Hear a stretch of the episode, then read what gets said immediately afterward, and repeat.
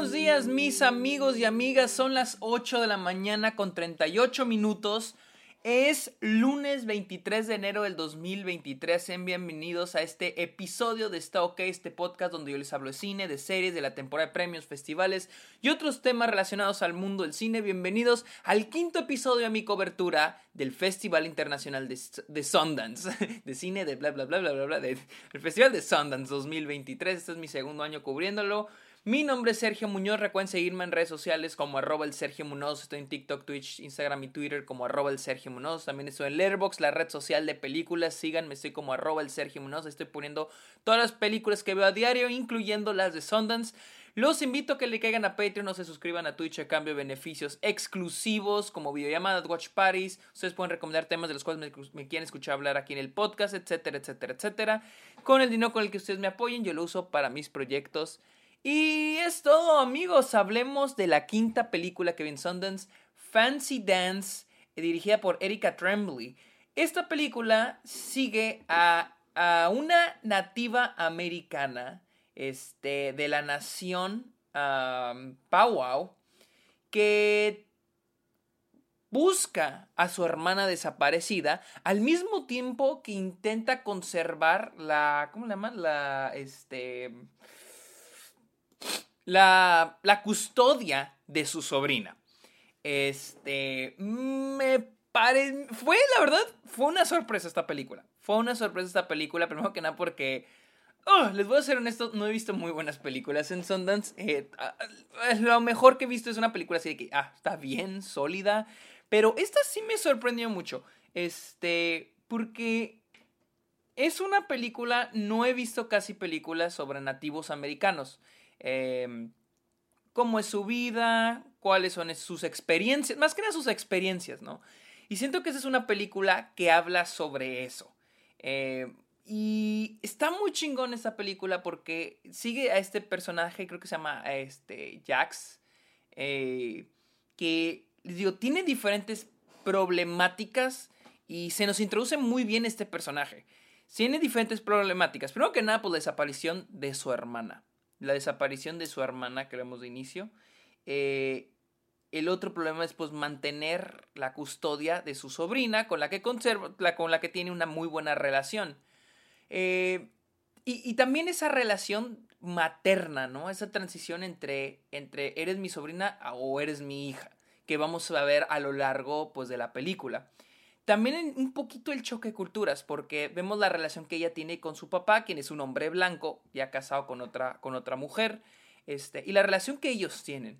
Y también la idea de, la propia cultura, ¿no? Que tienen esta comunidad de la nación Wow, ya que la sobrina, pues quiere, este, quiere ser parte de esta celebración que, que hace la, que organiza, que, que tiene esta comunidad anualmente. Y el personaje Jax, nuestra protagonista, le miente diciéndole que ahí va a estar su mamá. De hecho, al parecer, no me di cuenta hasta la mitad que la chavita no sabe que su mamá está desaparecida, solamente que no está. les digo, se me hizo una muy buena película. Eh, se llega a notar un poquito ese aura newbie, como de novato, de primer película, casi como a veces como película de estudiantes, se suele decir. Pero no importa, la verdad vale verga. Siento que la primera mitad está muy bien contada, está muy bien contada.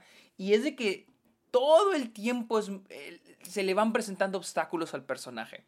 Todo el tiempo vamos viendo este, diferentes obstáculos. Y también este, los, desafíos que nuestra protagonista tiene que enfrentar para encontrar a su hermana. Y también para seguir teniendo una vida, pues vaya, normal entre comillas. Porque también Vemos el putazo económico que recibe, el hecho de que le van a quitar a su sobrina, el, por qué se la van a quitar, eso de estar buscando a su hermana en lugares peligrosos. O sea, siento que es una muy buena película eh, esa primera mitad. Esa primera mitad. la segunda mitad se me cae poquito. Iniciando la segunda mitad. Iniciando la segunda mitad. Porque, digamos, para no spoileárselas, los personajes se van como en un road trip. Este que para mí no me encanta, no me encantar, porque es donde empiezo a cuestionar un poco las decisiones del personaje. Porque siento que la primera mitad iba muy, muy bien, pero la segunda, el personaje empieza a tomar unas decisiones un poco cuestionables, al menos para mí, que les digo, no me encanta. Otro problema que le hay a la película es la edición. Les digo, una vez más se siente como una primer película. Eh, y hay como que siento que le faltó pulir poquito, porque ahí está el potencial. Hay momentos de tensión muy chingones, por ejemplo, donde las detiene un policía, o por ejemplo, cuando nuestro personaje va a, pues cuando anda buscando dinero, anda tratando de ganarse tantito dinero, este, para pagar a un abogado para recuperar a su sobrina, eh, tiene que ir a llevar eh, droga, tiene que ir a vender droga a un lado y hay un, es un momento que, que, pudo haber sido de más tensión, es un momento de tensión porque sabes, o sea, yo sé que en el guion dijeron este va a ser un momento de tensión, pero en la película no lo logra tanto como lo pueden haber logrado y es un, problemi, es un problemita así de, de edición, de una pulidita en la edición que siento que le haría una mejora a la película.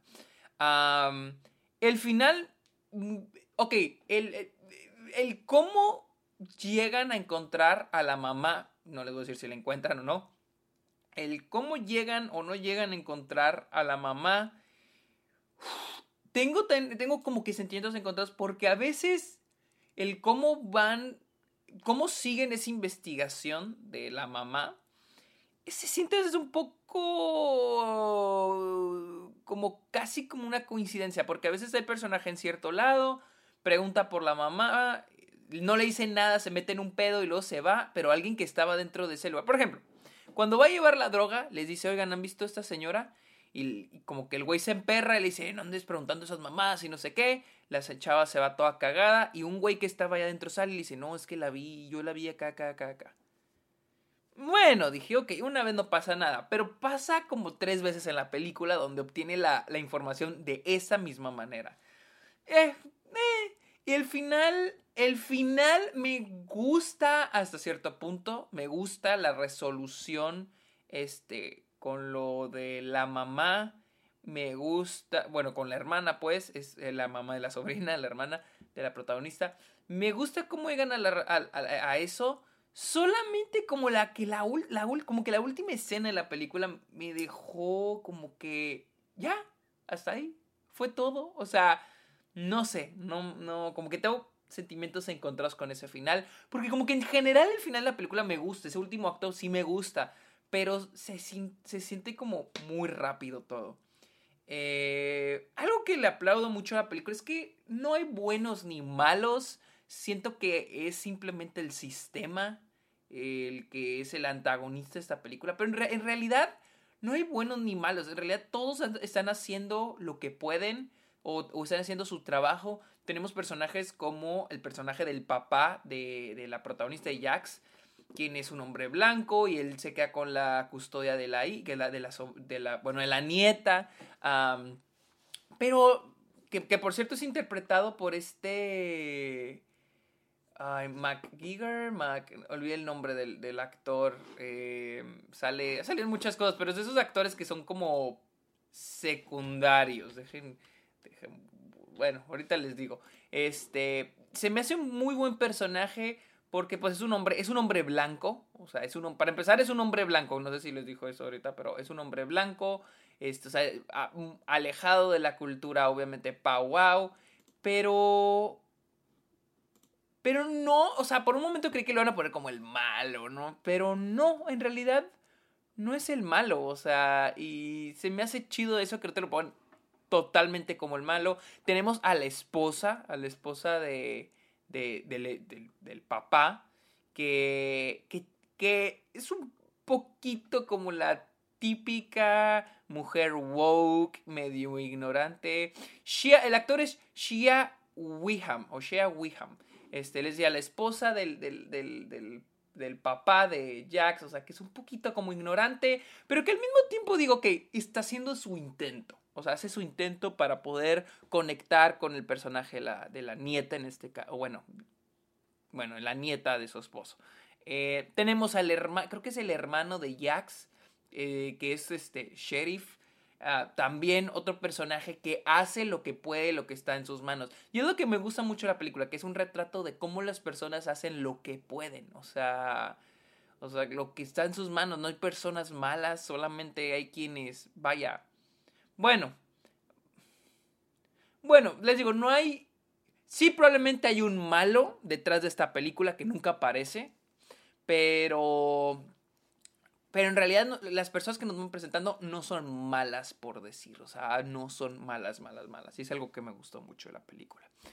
Pero bueno, esa fue mi opinión de Fancy Dance, la cual vi en Sundance. Eh, la recomiendo, la verdad ha sido lo mejorcito que he visto en el festival. Ha sido un festival hasta ahorita medio flojo.